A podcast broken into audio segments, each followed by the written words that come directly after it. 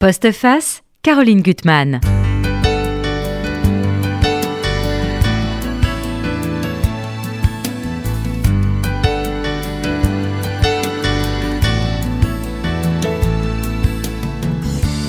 Bonjour, et eh bien c'est la dernière fois que je suis seule en direct à ce micro. Caroline revient. Voilà, on est très content que Caroline revienne. Donc euh, je me suis fait plaisir pour ma, ma dernière émission seule. J'ai invité une éditrice que j'aime beaucoup, dont vous l'avez déjà vue souvent sur RCJ, Sabine Vespizer, et un de ses auteurs, Louis-Philippe d'Alembert, que j'aime bien aussi, et qui a beaucoup écrit. hein. Je crois que ce roman, c'est le, 12e, et puis il y a aussi des nouvelles, il y a aussi de la poésie, il y a beaucoup de choses. Tout à fait, oui. Voilà, un créatif, créateur, créateur, créateur, créatif. Alors, on va parler aussi de quelqu'un qui n'est pas là parce qu'il il est autrichien, il ne parle pas le français, et c'est toujours compliqué ici, qui est Robert Zetaler. Voilà, voilà. Alors, euh, Louis-Philippe d'Alembert, moi, je vous ai quitté à Milwaukee et je vous retrouve à Rome, chez les aristocrates, dans une famille euh, d'aristocrates où il y a la douairière et la comtesse. Qu'est-ce qui vous a pris?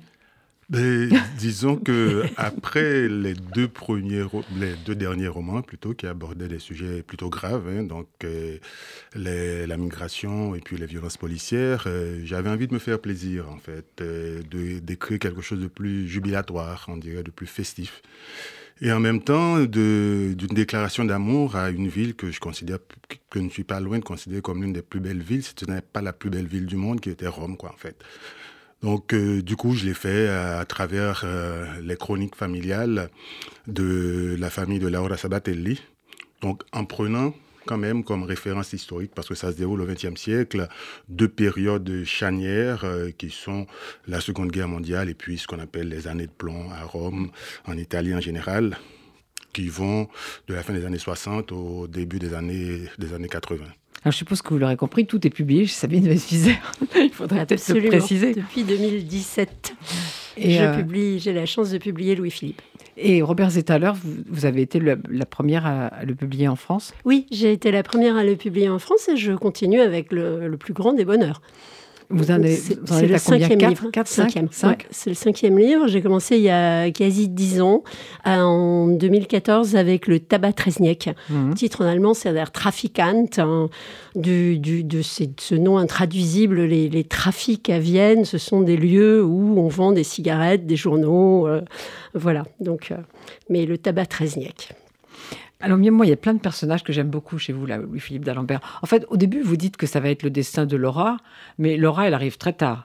Oui. On s'intéresse à beaucoup de gens avant. Alors, il y a d'abord cette comtesse, grande aristocrate, etc. Et puis sa fille Elena, qui est une fille un peu en révolte. Tout à fait. Et donc finalement, elle, euh, elle rencontre un, un garçon, Giuseppe, et il se trouve qu'il est juif et ils veulent se marier. Alors évidemment, la comtesse, c'est pas qu'elle soit antisémite, mais quand même, ça lui pose un léger problème que sa fille se marie dans une synagogue. La fille, évidemment, par provocation, dit qu'elle va se convertir au judaïsme. Heureusement, ici, sur, à, à RCJ, on sait que se convertir au judaïsme, ça prend beaucoup de temps Tout à fait. et que pas, on se marie pas dans six mois. si- Donc, euh, les catholiques étant plus laxistes, c'est plus facile que lui se convertisse au catholicisme. Oui, il le fait par amour, il le fait aussi parce que il avait des liens quand même avec euh, un prêtre en particulier, parce que À cause de la guerre? à cause de la guerre, justement, il y a pour celles et ceux qui connaissent Rome, euh, l'île Tibérine, qui est au cœur de, de Rome, où se trouve euh, l'hôpital Fatebene Fratelli.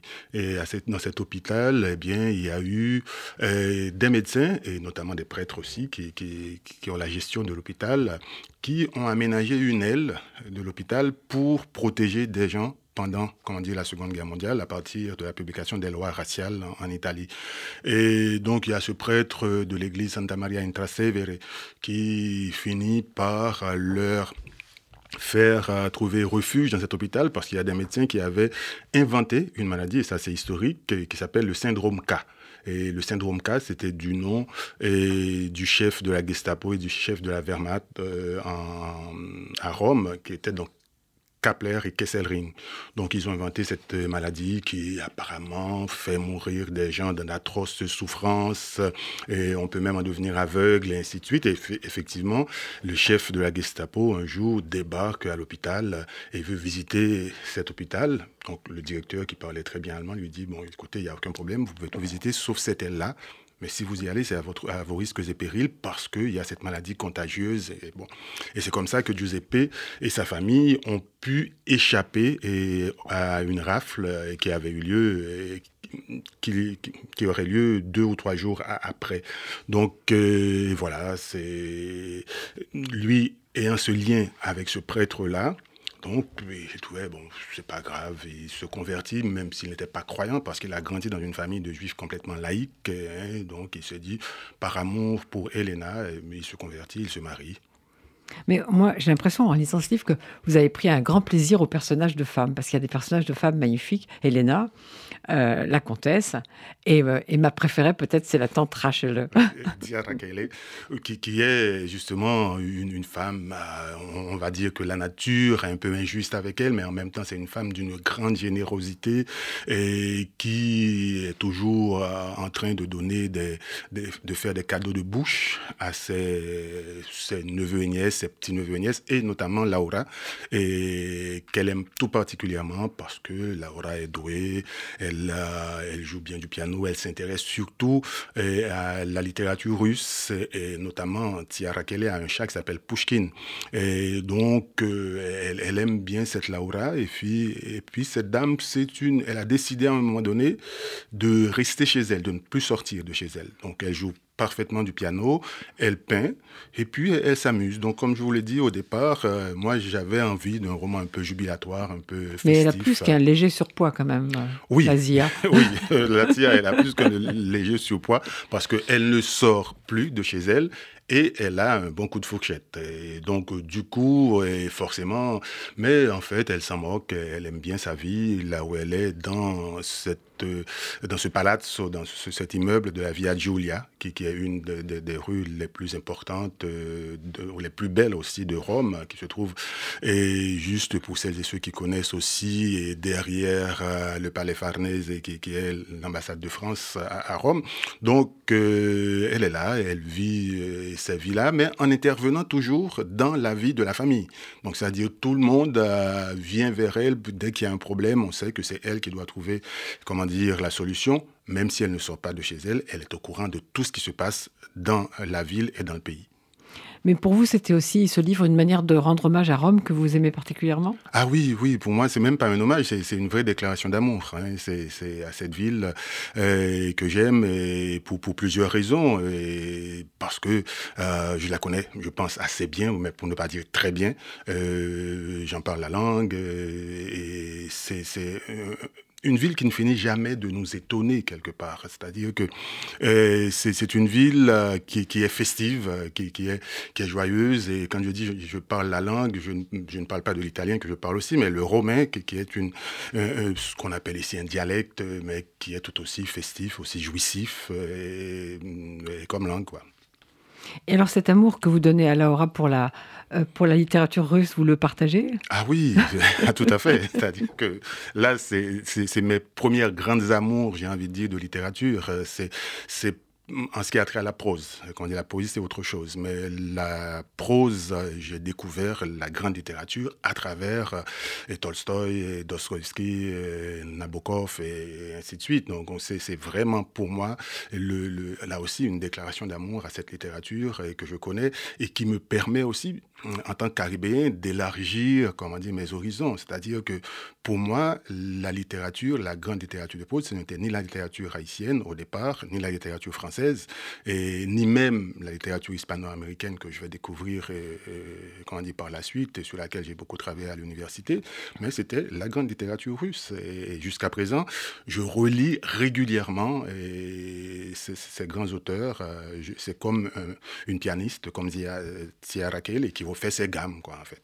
Mais alors, Louis-Philippe d'Imbert, il y a quand même des, des, Italiens dans ce, dans ce livre. Il y a par exemple une citation de Elsa Morante.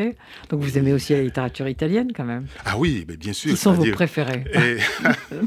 Non, c'est-à-dire, je suis entré en Italie, on, va dire, d'abord par le, le, cinéma, le néoréalisme italien que tout le monde connaît, je, je pense, par tous ces grands films-là. Et, et, puis, bon, même si ça s'était fait en partie aux États-Unis, comment dire, Sergio Leone avec la trilogie Il était une fois la révolution en Amérique et ainsi de suite. Mais, et, puis ensuite, la littérature. Donc Elsa Morant, dont, dont vous avez parlé, Natalia Ginsburg. Et, elle est là aussi. Elle est là, justement, ou bien tant d'autres.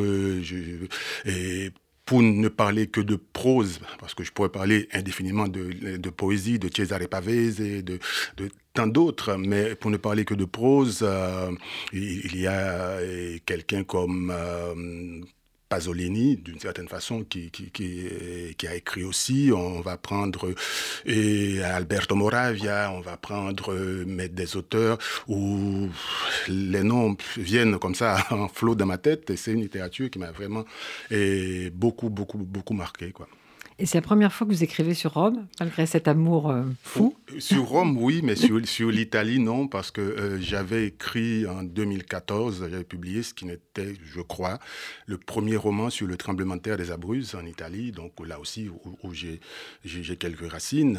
C'est un pays avec lequel je vis depuis 35 ans, il faut savoir. Pour, et donc, euh, et, quand il y a eu ce tremblement de terre des Abruzzes, j'ai été, j'étais sur place justement sur les après avec les gens et ainsi de suite. Donc j'avais écrit un roman et Balade d'un amour inachevé en 2014. Donc Sabine Vespizer, ça vous a pas tellement étonné de, de retrouver Louis-Philippe d'Alembert en Italie? Mais non, pas tellement. Euh, en effet, c'est, euh, voilà, c'est fait partie de ces écrivains qui prennent des risques en changeant de, de sujet et c'est à saluer parce que effectivement Louis-Philippe d'Alembert, on l'attend euh, du côté des sujets sociaux, des sujets graves. et moi, je me suis beaucoup amusé à, lire ce livre euh, et aussi beaucoup amusé à m'interroger très sérieusement sur le chat Pouchkine qui était quand même immortel. C'est-à-dire que le chat Pouchkine vivait pendant toute l'enfance de, Laura, plus euh, son adolescence et ses jeunes ah, années. Il a survécu à, quand même, Je me suis intéressée à la vie des chats, mais Louis-Philippe m'a dit que voilà, le, chat changeait, mais le nom restait le même. Oui. Ah, il y avait plusieurs chats, mais ça, c'est pas évident quand on lit. Oui, il y a trois chats en fait. donc il y a juste un endroit où je dis donc euh, après la mort du, chat précédent, mais en fait elle en a eu trois, mais les trois elle, les a choisis et, se sont appelés Pushkin en fait. Et le dernier lui a survécu. Le dernier a survécu, a survécu a pardon, à, à, à, Ouais. bon alors le chat. Euh, alors Évidemment, je ne peux pas montrer votre livre parce que je ne l'ai pas apporté avec moi. Vous ne l'avez pas non plus euh, Non, je ne l'ai pas apporté, je suis désolée. Alors, comment s'appelle ce livre? S'appelle Une histoire romaine. Voilà, très romain, c'est un livre très romain, publié aux éditions Sabine Vespizer, on va en reparler. Mais je voudrais qu'on parle aussi de, de Robert Zettaler, que j'aime beaucoup Avec aussi. plaisir. Donc Le café sans nom, très beau, très beau titre. Le café sans nom, alors c'est curieux les cohérences euh, souterraines de rentrée littéraire. Euh, il se trouve que les deux auteurs, les deux plus grands auteurs de mon catalogue que je publie en cette rentrée, puisque Louis-Philippe tutoie les deux maîtres et euh, Robert Zettaler les dépasse. c'est quand même un garçon gigantesque qui déploie son 2 mètres, ses 2 mètres 3, ce qui est toujours assez drôle, surtout quand je le promène dans ma Twingo, mais ça c'est une parenthèse. on choisit l'un et l'autre d'écrire sur des de faire des portraits de ville.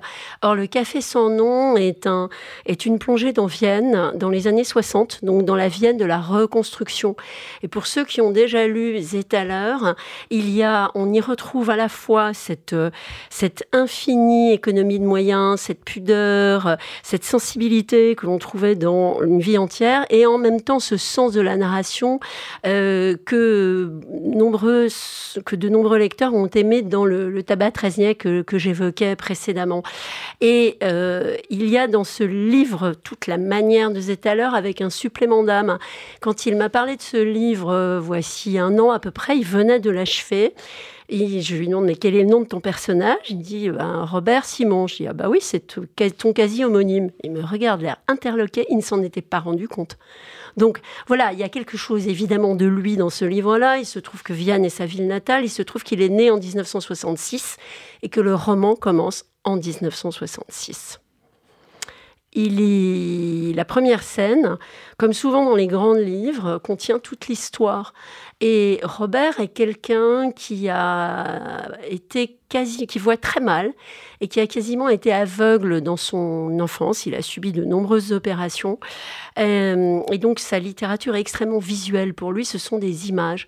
Et cette première scène est une première image c'est Robert Simon, qui est journalier au marché des Carmélites, un marché populaire euh, d'un quartier des faubourgs de Vienne qui est en pleine reconstruction, comme tout Vienne à ce moment-là.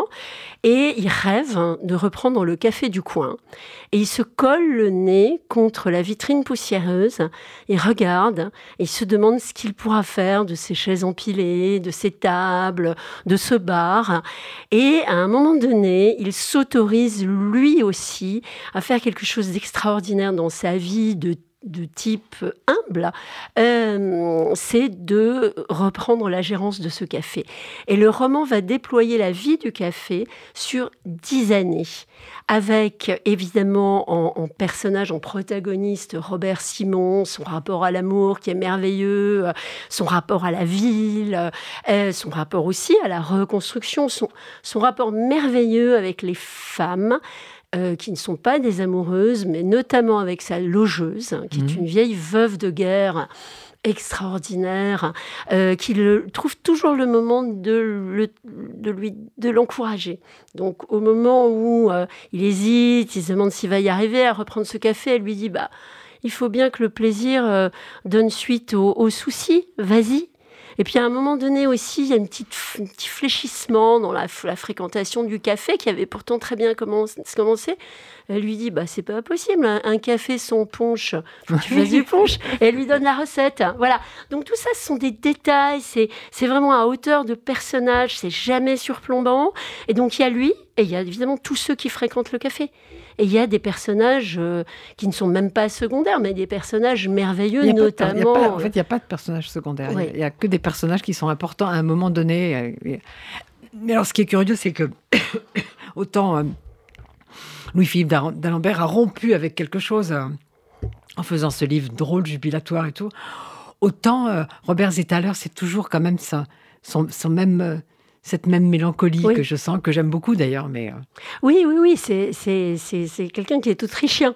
Donc euh, voilà, c'est, déterminant dans, son, dans, sa, dans sa personnalité. Je crois qu'il a, il, il, porte cette, cette, cette, cette, mélancolie, euh, cette tristesse, et, en même temps, il, il essaye dans la, dans, la, dans la construction de ce roman de mettre de la lumière, puisque, et il, il, en met objectivement, puisque Robert Simon saute autorise à, faire comme tout le monde autour de lui, c'est-à-dire à construire quelque chose.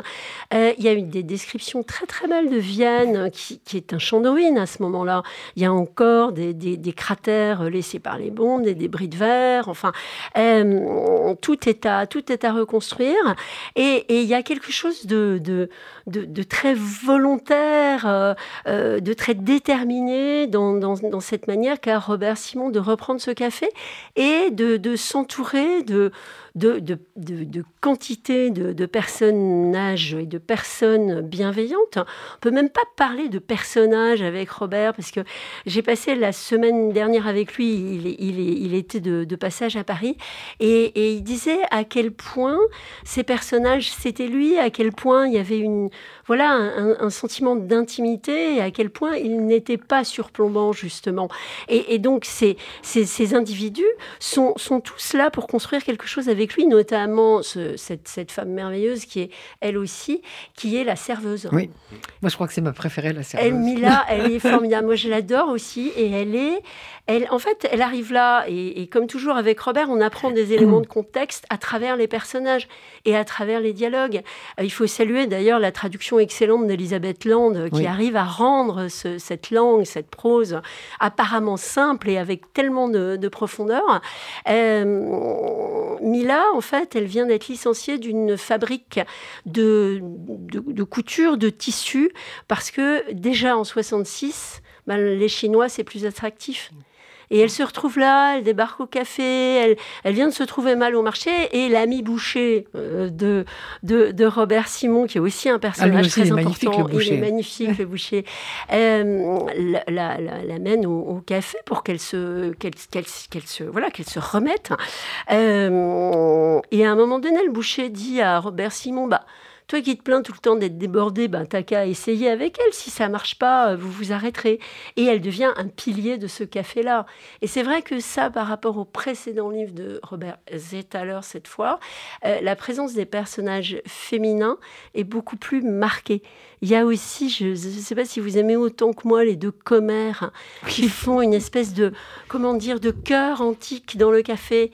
Il y a plusieurs chapitres qui lui sont consacrés, qui leur sont consacrés, et ce sont des bavardes. Là, elles donnent des nouvelles du quartier, et elles sont, elles sont très émouvantes parce que ce sont des vieilles dames qui parlent de leur jeunesse, de leurs amours, et, et, qui, et, qui, sont, et qui sont là comme ça à, bavarder euh, et, à être voilà et, à marquer aussi l'identité du café par leur présence. Mais le boucher, c'est le seul personnage drôle en fait. Il est assez drôle.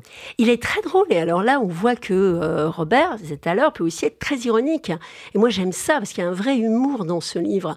Euh, souvenez-vous de la scène où il décrit la femme du boucher qui était un peu dépressive et puis qui finit par faire un quatrième enfant. Elle n'arrête pas de faire des enfants. Hein. Et elle est finalement, elle renaît parce que l'enfant est malade et elle a une fonction dans la vie. C'est une ironie sauvage, mais c'est tellement bien vu, quoi. Enfin, et, effectivement, il y a plein de moments où, on rit beaucoup. La, la, scène de séduction entre René, le catcheur, euh, ou qui, est tombé amoureux de Mila et qui ne sait pas comment lui dire. Bah, c'est une grosse brute, il est catcheur au marché, quoi, au, au prateur. Et puis, il va dans le café et il dit à Mila, je suis grand et fort, tu veux qu'on aille se promener mhm. Voilà, ça c'était la scène de séduction. Mais, Moi, ça me fait rire aux éclats. Mais c'est vrai qu'il y, a tout de même une, continuité de l'univers de, de Zetaler, je trouve, plus que chez Louis-Philippe d'Alembert, où il y a quand même une rupture, là, où, on est étonné au départ. Après deux livres qui étaient, qui étaient quand même des livres durs. Oui, euh, disons rupture, oui et non. Rupture peut-être dans la thématique en fait, mais euh, continuité dans la manière d'aborder, dans la langue. Euh, comment dire La langue chez moi, du moins, c'est toujours la même. Il y a beaucoup d'humour pour aborder, même dans les romans précédents où c'était assez dur, mais il y avait une forme d'humour. Enfin, j'ai quand même moins ri que dans celui-là. Oui, donc c'est-à-dire que les sujets s'y prêtaient et, et, un peu moins, ça c'est sûr. Mais, mais, mais là, c'était encore une fois, c'est-à-dire moi, je ne conçois le métier mm, d'artiste ou d'écrivain en général que dans ces ruptures-là, c'est-à-dire de ne pas être là où on t'attend. C'est-à-dire que dans, dans la possibilité de se mettre en danger aussi, c'est-à-dire c'est la prise de risque à chaque fois. Pour moi, sans ça, il n'y a pas d'écriture, il a qui vaille en fait, il n'y a pas de littérature qui vaille si on n'a pas cette volonté de sortir de ces zones de confort. Or, c'est ce que aussi bien avec euh, le roman de 2014, qu'on dit qu'avec euh, celui-ci, même si dans celui de 2014 j'abordais le séisme de, de, de l'Aquila. Mais euh, pour moi, c'est ça, c'est-à-dire que l'art, l'écriture en général, c'est une prise de risque, c'est sortir euh, comment dire, de sa zone de confort, c'est d'être là où on ne vous attend pas et où on s'étonne soi-même. Où est-ce qu'on va avec comment dire, les personnages Et ces personnages, je les découvrais au fur et à mesure que j'écrivais. Mais quand je dis continuité, il y a continuité aussi dans euh, la présence des figures féminines chez moi, qui, qui, a là depuis le premier roman que, j'ai publié, euh, Le crayon du bon Dieu n'a pas de gomme, en 96. Et puis jusqu'à aujourd'hui, il y a toujours des femmes très présente, très forte. Et dans, et, c'est vrai que les, les hommes, dans, les hommes dans, dans une histoire romaine, ils ne sont pas absolument ils sont pas absolument indispensables, en effet. Oui, c'est ça. Ils font figure. là, ils font, ils, sont vraiment figurants. Oui, en effet. Ils sont vraiment des personnages secondaires, puisqu'on parlait du fait que chez Zétaleur, il n'y a pas de personnages secondaires. Là, il y a des personnages secondaires, c'est les hommes. mais c'est vrai qu'il y a cette continuité euh, absolue entre Mur Méditerranée et ce livre-là. C'est-à-dire, évidemment, ce sont des femmes dans des situations très différentes, mais ce sont des femmes fortes.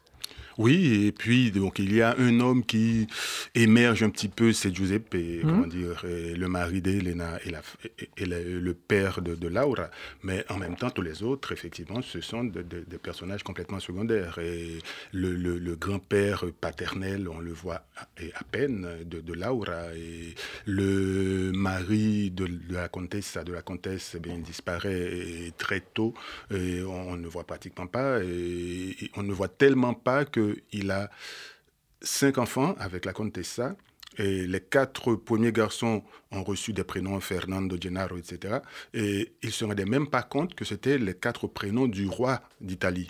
Et ils ne se rendent même pas compte. Ça arrive, c'est au, au, moment où la fille naît et qu'elle voulait appeler, parce que cette dame, la comtesse, elle est, catholique pratiquante, conservatrice, royaliste, et, elle, euh, elle voulait appeler, comment dire, la fille Maria. Et, c'est à ce moment-là que lui, le père, se réveille, il dit Ah non, mais ça fait quand même. Et là, il se rend compte que c'était en fait tous les prénoms du roi d'Italie. Donc, c'est des gens qui sont vraiment, c'est des hommes, des figures qui sont complètement effacées dans le roman. Et donc, dans ce, sens-là, il y a une certaine continuité. Et même dans Milwaukee Blues, pareil, il y avait un certain nombre de femmes. Le personnage principal qui était censé être, qui est un homme, Emmett ah, pardon, Emmett, euh, en référence à Emmett Till, mais ce sont des femmes en grande partie qui racontaient, qui parlaient de et comment dire la vie des maîtres quoi. Mais Louis-Philippe d'Ampère, vous dites que vous avez appris le romain oui, oui. C'est une langue jubilatoire aussi, c'est pareil. C'est proche de l'italien, bien entendu, parce que comme de tous ces dialectes-là, un petit peu comme pour le, dialecte des Abruzzes aussi, dont, à mon corps défendant, j'ai dû apprendre aussi quelques mots. Et, mais euh, c'est en Italie, les dialectes sont, sont, sont, très très forts, très présents. Rien que dans les Abruzzes, il y en a, on, passe d'une montagne à une autre et le dialecte change déjà. Donc, euh, et le romain, pour moi, c'est une langue extraordinaire, c'est une langue festive, c'est une langue où, je me je me lâche aussi, où je peux dire des choses que je n'oserais pas dire en français ou en créole, en fait, par exemple. Oui, j'ai oublié de dire que vous aviez écrit un livre en créole, mais pas encore en romain. Non, ça, non. peut-être le roman ne s'écrit pas. en plus. Le roman ne s'écrit pas, peut-être. un peu quand même, oui. Il y a quelques poètes qui, qui l'ont qui l'ont pratiqué, mais, mais je n'oserais pas. J'ai dit, je ne parle pas assez, justement. À ce cas-là, j'oserais plus l'italien ou l'espagnol, mais non, je préfère. Euh, Et Sabine Vespizer, le livre, le premier livre que vous avez publié de Robert Zeta, alors c'était son premier livre? Non, c'était pas son premier livre. Il y avait des livres auparavant dont il m'a dit lui-même laisse tomber. Ah bon Donc il avait écrit combien de livres avant il a, écrit trois ou quatre livres avant qui étaient de son point de vue des gammes. Euh, il ne souhaitait pas qu'ils soient traduits. Et il, ne souhaitait pas pour, pour, pour, en tout cas, il ne souhaite pas pour l'heure qu'il soit, qu'il soit traduit. Ça peut changer, euh, euh, voilà. Mais en tout cas, il fait partie de ces écrivains, comme tous les écrivains dignes de ce nom, enfin, d'une exigence rare, qui ne cesse de travailler sa forme, enfin, qui ne, qui ne cesse de travailler cette économie de moyens incroyable pour arriver à la fois à une épure et à quelque chose qui cristallise une émotion. C'est-à-dire que, euh, alors c'est vrai que moi j'ai quelques j'ai plus d'affinité avec son univers que d'autres ne peuvent l'avoir, étant né en Alsace, ayant aussi euh, passé une enfance euh, dans, des endroits où il y a des cafés. Mais ça, tout, le, monde, euh, d'une certaine manière, le fait. Mais évidemment, ce, qui, est le supplément d'âme de tous les livres de littérature qu'on aime, c'est qu'ils soient totalement universels et qu'on puisse s'y reconnaître. Or, dans tous ces personnages-là, on s'y reconnaît, mais ça, c'est un travail de la langue absolument qui, est, qui est absolument si Enfin, et ça, c'est très reconnu dans les, pays de, germaniques, enfin, que ce soit évidemment en Autriche chez lui ou en Allemagne. Euh, Zettaler, c'est un de ces rares auteurs qui a un succès populaire, mais qui a aussi la faveur de la critique, de la critique intellectuelle. C'est-à-dire qu'il a, il a quand même, enfin, il a, il a beaucoup d'humour aussi. Et euh, euh, voilà, quand il, euh, quand, quand, quand, quand, je lui demande de parler un peu de ce qui lui arrive en Allemagne, il me dit oui, bah oui, t'es sympathique, toi, avec tes salles de 30 personnes, mais moi, j'ai le théâtre d'Hambourg complètement, complètement réservé pour moi, avec 1200 personnes, mais ce qui est très gentil parce qu'il est tout sauf prétentieux. mais voilà, enfin, c'est ce type de, de reconnaissance-là en Allemagne comme en Autriche, mais également en Allemagne, parce que justement, il met en scène aussi quelqu'un à qui on a envie de s'identifier, parce que euh, Robert Simon, c'est le c'est pas un type naïf, hein, mais c'est un type candide. Et ce portrait d'un candide, pour qui la bonté est absolument naturelle, euh, c'est un personnage sympathique positif, et ça c'est beaucoup revenu dans les, dans les critiques en Allemagne. Euh, il, est, il a une telle bonté que bon, je ne vais pas évidemment raconter la fin du livre, Ah non. mais qu'il va finir par s'occuper de quelqu'un qui lui aura fait le plus grand mal. Et c'est tout à fait extraordinaire, et pour lui c'est naturel. Dire c'est un être humain, enfin voilà, il y a une humanité profonde chez, chez, chez Zetaler. Il, vend beaucoup en Allemagne, euh, Robert Zetaler Il a il pour, pour lui, une mauvaise vente, c'est 250 000 exemplaires. Là, euh, le café sans nom, das Café ohne Namen, il est sorti en avril. Ils, ils en sont déjà à 200 000. Donc, il est traduit dans 40 pays. Enfin, c'est vraiment... c'est, c'est, il a une incroyable popularité. Donc, voilà, on on ne dirait pas quand on le voit d'ailleurs, parce qu'il est d'une simplicité. Tu, tu l'as rencontré, Louis-Philippe. Nous étions ensemble à Nancy euh, le, le week-end dernier.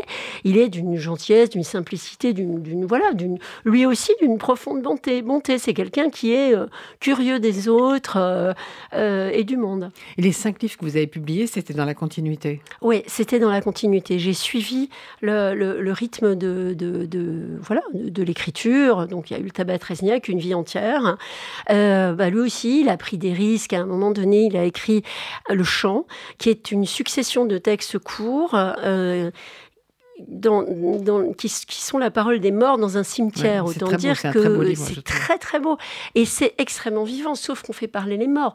Mais du coup, c'est le, le- le portrait d'une d'une petite ville imaginaire euh, en Allemagne. Et puis, euh, il a pris aussi un grand risque en Allemagne parce qu'il a écrit sur Malheur. Or, alors ça, c'est sa moins bonne vente en Allemagne en tout cas, parce que Malheur, on n'y touche pas, surtout pour écrire à- au niveau du personnage. C'est la dernière traversée de Gustave Mahler. Le livre s'appelle Le dernier mouvement. Au moment où il se sait mourant, il va mourir en Europe. Et c'est voilà, à hauteur d'individu, ces malheurs, ces conversations avec un petit groom du bateau, mais il n'y est pas du tout question de mu- musicologie. Autant dire qu'il s'est fait éreinter Ah par oui, les purs et durs qui vont en musique bon, foraine à, à Vienne, quoi. Donc, euh, donc voilà. Mais c'est vrai que la continuité de son travail, c'est vraiment euh, de, de- de- d'être à hauteur humaine. Et ça, c'est une chose qui, est, qui, est- qui, est- qui mérite d'être soulignée. Louis-Philippe d'Alembert, vous le, vous le lisez Zetaler Ah oui, bien sûr. Et de toute façon, chez Sabine, on n'a pas le choix, on est obligé de lire et tous les livres Tous les livres. publie. Ah oui, elle Ah oui. publie 10 par an si on ne les qui lit pas. accré- accrédite ma légende de dictateur ou de dictatrice. Dictatrice féminin. Non, non j'aime euh, beaucoup. Justement, tout à l'heure, on parlait de ce personnage, euh, de ce roman-là. Et, et pour moi, ma préférée, c'est la serveuse euh, du Eh oui. café. Et nous aussi, alors c'est- on, est- on est tous d'accord sur la serveuse.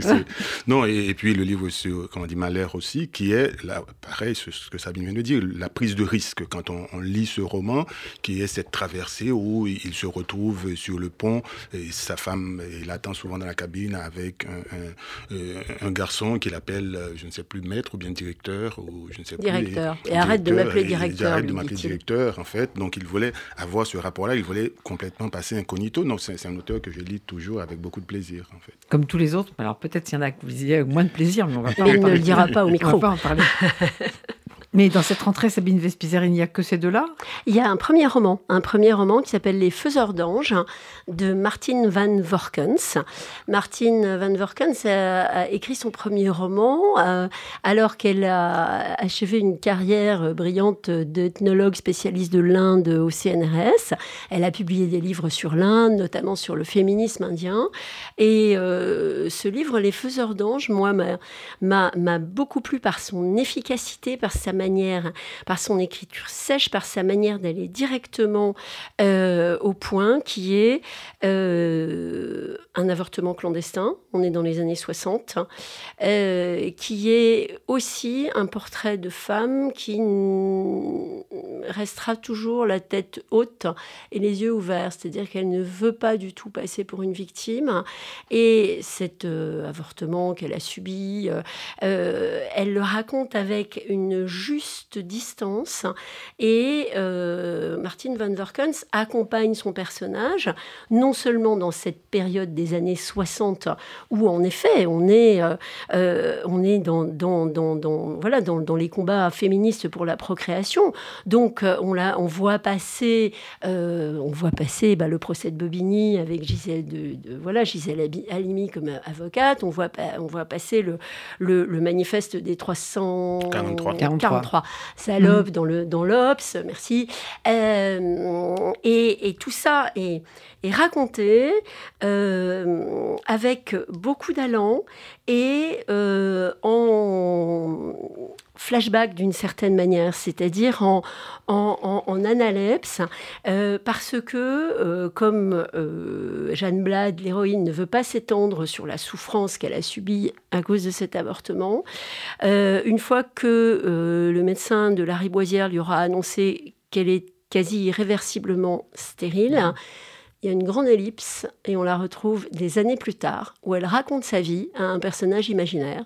Personnage imaginaire, c'est pour ceux qui sont picards parmi les auditeurs, c'est une sorcière picarde qui s'appelle la Melbrun et qui n'arrête pas de la houspiller en lui disant ouais bon bah écoute c'est bon on a compris euh, c'est quand même pas possible de te t'être fait avoir par un type aussi aussi crétin enfin voilà ça avance comme ça et ça avance tambour battant comme dit la Melbrun fils à avec ce point de vue narratif qui est d'avoir des dialogues imaginaires. Et le deuxième interlocuteur imaginaire, et là on renoue avec euh, la veine indianiste de Martin van, Vorkens, en fait c'est l'enfant qui n'est pas né. Moi, j'ai appris dans ce livre-là ce que j'ignorais, c'est que dans les années 70, il y avait des groupes de paroles de femmes qui avaient avorté et qui, ensemble, se, se souvenaient de cet enfant qui n'était pas né et ce que, ce que j'ignorais totalement. Et euh, dans le roman, il s'appelle L'enfant bleu, Krishna, le petit dieu. Donc voilà, on retrouve l'Inde. Et elle ne cesse de lui parler aussi. Donc il y a, y, y a, quelque chose que j'ai beaucoup aimé à la fois dans les dispositifs narratifs et euh, dans ce portrait de femme combattante qui est aussi un portrait des années 60, parce qu'elle va tomber amoureuse d'un Algérien exilé. Euh, et on va avoir aussi toute cette dimension-là dans Les Faiseurs d'anges. Louis-Philippe vous l'avez lu ou pas encore?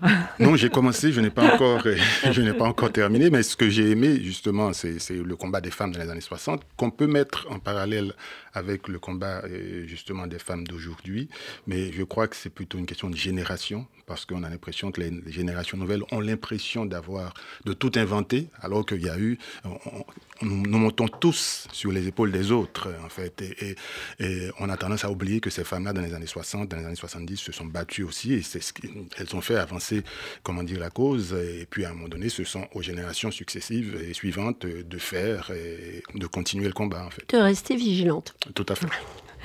Et Sabine Vespizer, vous êtes venue l'an dernier avec un premier roman, justement, qui a eu un beau destin. Mais oui. Et euh, alors, il en est où? Il va, va, paraître en poche? On en est où avec Oui, alors sa préférée de Sarah Jolien Fardel va paraître en poche au printemps prochain, au livre de poche.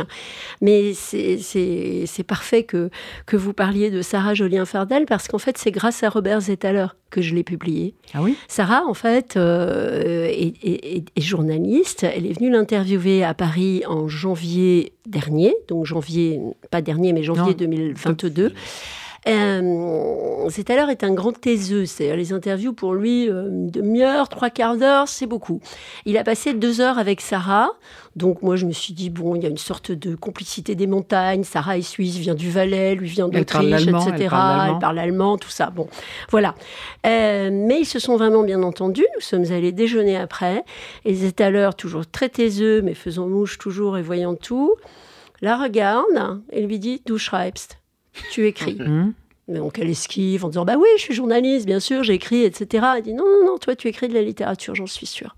Et là, elle a osé dire qu'elle avait un texte en souffrance, sa préférée. C'était celui-là? Je l'ai prié de me l'envoyer. Et voilà, ça a donné cette magnifique aventure de voilà du, beau succès de ce livre euh, qui est traduit maintenant en Allemagne, en Angleterre, euh, en Italie, enfin voilà, qui, qui, suit une belle carrière. Et Sarah est en train d'écrire, donc euh, voilà.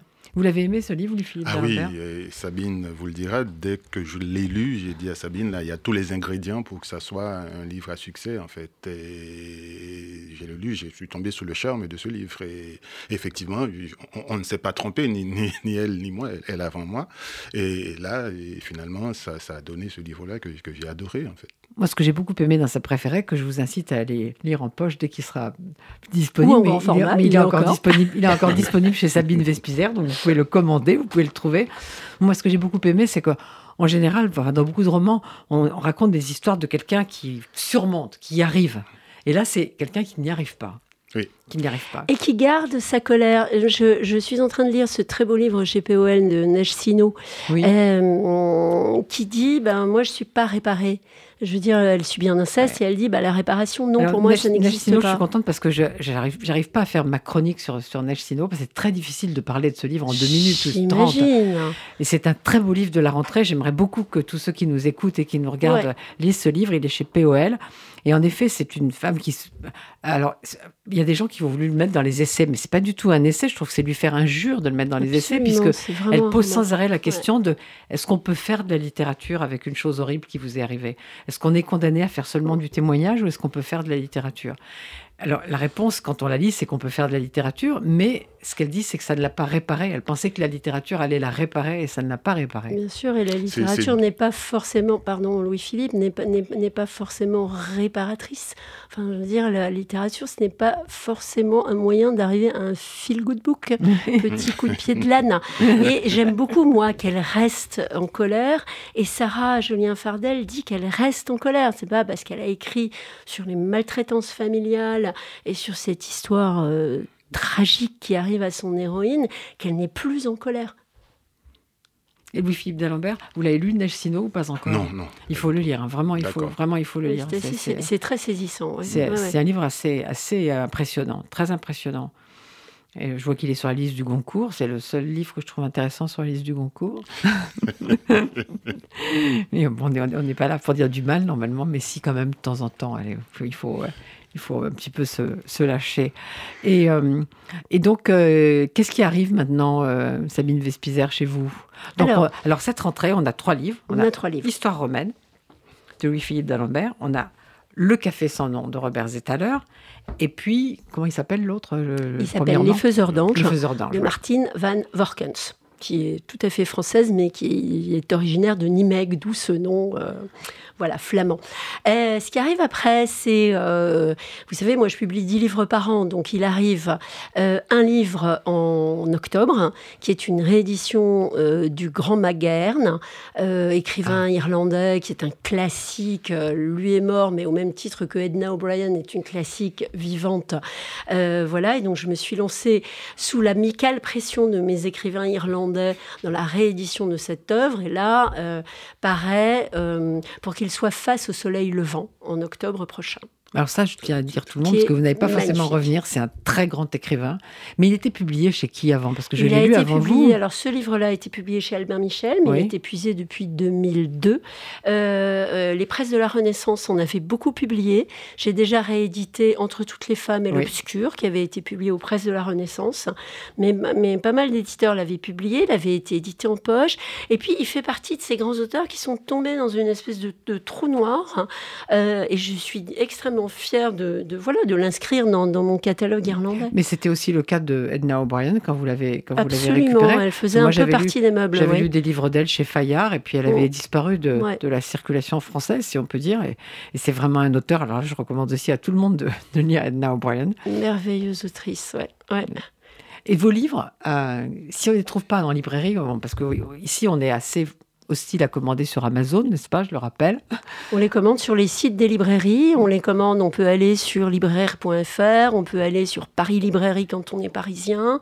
Il y a quantité de voilà, il y a ce portail commun libraire.fr et euh, vous pouvez aussi aller sur les sites internet de vos libraires et ils vont les les libraires ont pris le pli de la de la de la commande par internet, euh, on va dire grâce au Covid. C'est un- une espèce de de voilà, enfin pour une fois de de, de bénéfice collatéral. Mais euh, il y, a, il y a moyen de trouver sur tous les sites de librairies indépendantes tout ce qu'on veut. En fait, n'allez surtout pas sur Amazon. Non. Et on le dit, on le redit ici. Il y a plein de, il y a plein de sites, il y a plein de libraires. Et Et c'est le même prix partout. vous travaillez beaucoup avec les libraires.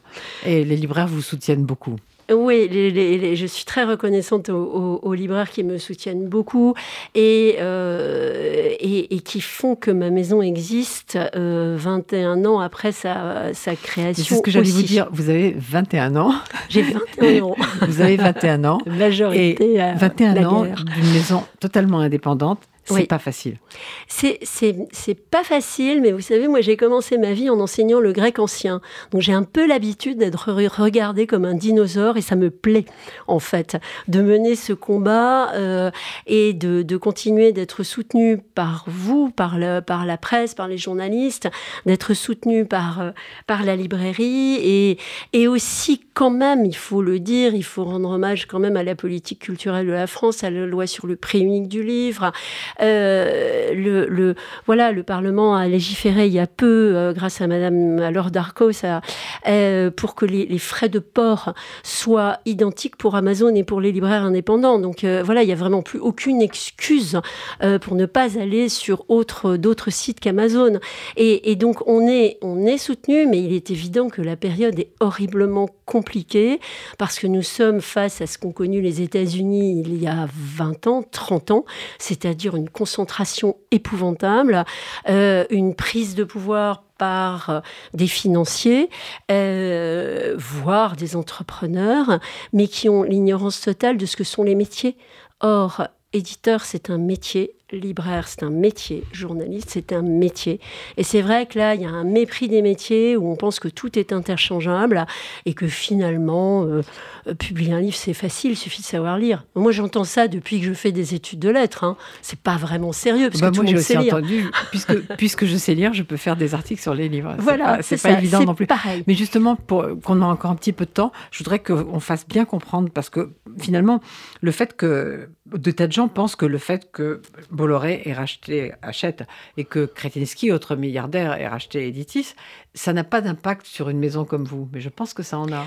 Il faut rester extrêmement vigilant. Nous avons déjà, avec trois camarades éditrices indépendantes, mené le combat euh, pour éviter que Bolloré puisse garder ce qu'il souhaitait au départ, Editis, tout en acquérant, achète pour éviter le monopole. Euh, mais nous sommes obligés de rester extrêmement vigilants et vigilantes contre le duopole. La question pour moi, euh, précisément, c'est de parvenir de continuer à avoir une saine concurrence dans la négociation de mes coûts de diffusion. Moi, je dépends des groupes. C'est-à-dire qu'à un moment donné, j'ai décidé, il y a 21 ans, de faire une maison euh, petite, artisanale, mais qui joue dans la cour des grands, donc qui s'appuie sur l'industrie. L'industrie, c'est la distribution, c'est l'imprimerie. L'imprimerie, tout va bien. L'imprimerie Payard imprime mes livres depuis 21 ans et tout va bien. En revanche, la distribution, euh, il faut absolument que euh, la mienne, qui, est, qui, est, une excellente distribution, qui est celle du groupe Gallimard, donc la Sodis, et la diffusion ne soient pas écrasées par la prédation, soit d'un monopole, soit d'un duopole. Il ne faut pas non plus se voiler la face. Euh, dire, ça va être la compétition entre Kretinsky et Bolloré pour faire des groupes de plus en plus grands, puisqu'ils ont l'un et l'autre des moyens absolument illimité. L'un a certainement, certainement plus fréquentable parce qu'il n'affiche pas un, programme idéologique comme Bolloré. Il n'empêche que euh, la méfiance est absolument de mise. Et cette euh, concurrence, nous en avons, nous, indépendants, aussi un grand besoin. Vous parliez du poche tout à l'heure concernant euh, Sarah, Julien Fardel, pour négocier des droits poche. Pour moi, la variable d'ajustement, c'est souvent une cession à des maisons industriels de poche. Bon, les quatre grands acteurs du marché qu'on connaît, hein, Folio, Livre de Poche, Point, euh, euh, j'ai lu et, et, voilà, je crois que je, je n'en oublie pas. Euh, Pocket, mais Pocket, c'est pas tout à fait le, genre. Voilà, je crois que je ne les intéresse pas beaucoup. mais, mais, mais voilà, donc, donc cette, cette, cette, cette, cette bibliodiversité, cette concurrence, on en a un besoin absolument vital, raison pour laquelle nous nous constituons avec des camarades éditeurs, mais aussi des camarades libraires, en, groupement constitué pour euh, continuer de mener la, bataille. L'automne va être rude. Louis-Philippe Dimbert, vous êtes heureux chez Sabine Vespizer? Ah oui, tout à fait. J'ajouterais, si je peux me permettre, par rapport à tout ce que vous avez dit tout à l'heure, euh, soutenu aussi par les lectrices et les lecteurs. Et il m'est arrivé souvent d'aller dans des salons où les gens viennent et ils me disent, moi, j'achète pratiquement à l'aveugle. C'est-à-dire, dès qu'il y a un livre qui sort chez Sabine Despizier, ils y vont, elles y vont et, elles achètent. Donc, euh, je pense que ça, c'est. C'est une amie qui nous écoute qui est très, comme très ça. important. Oui. Sauf je salue l'amie qui nous écoute. Sauf qu'elle n'achète pas toujours les livres parce que c'est moi qui les lui donne. Mais euh, je voudrais vous remercier tous les deux. Bon, ici, c'est bientôt, les, bientôt les fêtes, donc vous allez fêter. Vous n'aurez peut-être pas trop le temps de lire, mais dès que les fêtes, euh, entre les deux fêtes déjà, entre les deux fêtes, je vous conseille de lire et une histoire romaine et le café sans nom, et puis aussi ce premier roman, Faiseur d'ange. On dit souvent faiseuse d'ange, alors c'était oui, Faiseur ben là, C'était la singularité du livre, c'était Faiseur d'ange. Oui, je vous, remercie, je vous remercie beaucoup, et puis l'édition, euh, finalement, ça va tenir. J'en accepte l'augure. Merci beaucoup, Josiane. Merci, Bifi. Merci à vous.